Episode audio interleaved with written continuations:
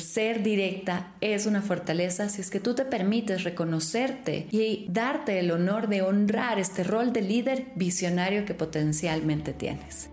Bienvenida a La Líder, mi podcast donde comparto consejos, opiniones, visiones y estrategias para ayudarte a desempeñar mejor tu rol de líder, ser una mejor profesional y ayudarte a encontrar un balance más sano. Acompáñame, compártelo y disfrútalo.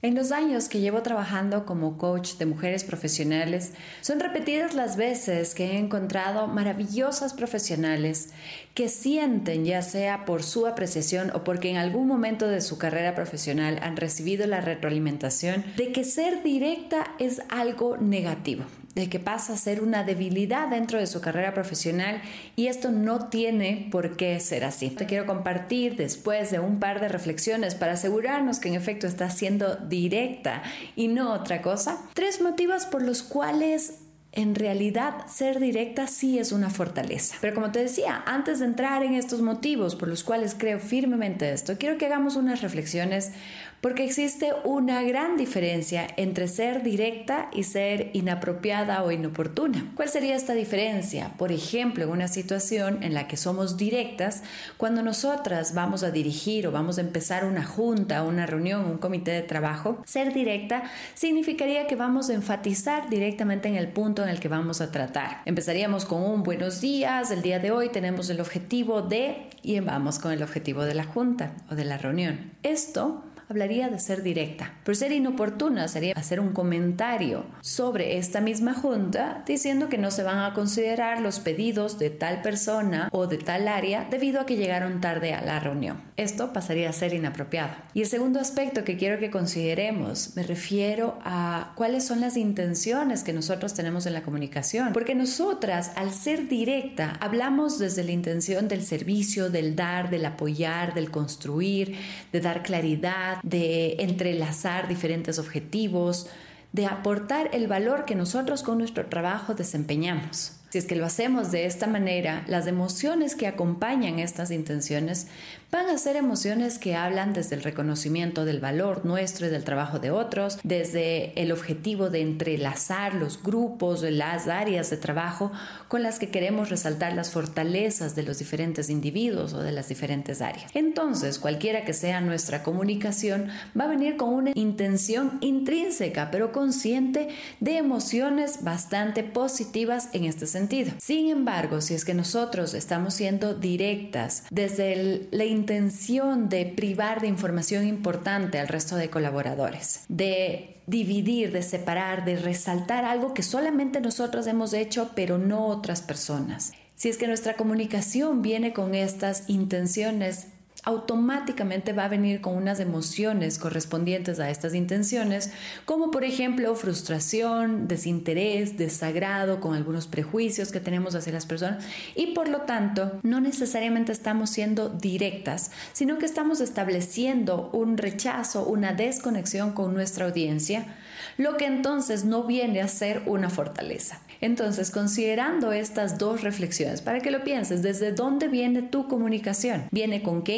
intenciones, viene con qué objetivos, viene con comentarios que ayudan al crecimiento, ayudan al enaltecimiento del trabajo, ayudan a la conexión, a la generación del equipo. Muy bien. Entonces, ser directa sí es una fortaleza. Primero porque con precisión llega claridad y tú al ser directa vas a obviar cierta información que en efecto puede llegar a confundir o causar malos entendidos en tu audiencia. Información como por ejemplo un contexto exagerado de la situación, traer ejemplos de otros casos o de otras situaciones o mencionar retóricamente algo de información que ya habías dado en el pasado. Esto en la mayoría de los casos causa confusión porque tu audiencia no sabe exactamente qué es lo que quieres alcanzar con tu mensaje. Además, considerando que la mayoría de las personas puede mantenerse concentrada poco menos de 5 minutos en lo que tú estás diciendo, ser directa pasa a ser una gran fortaleza cuando esta representa claridad.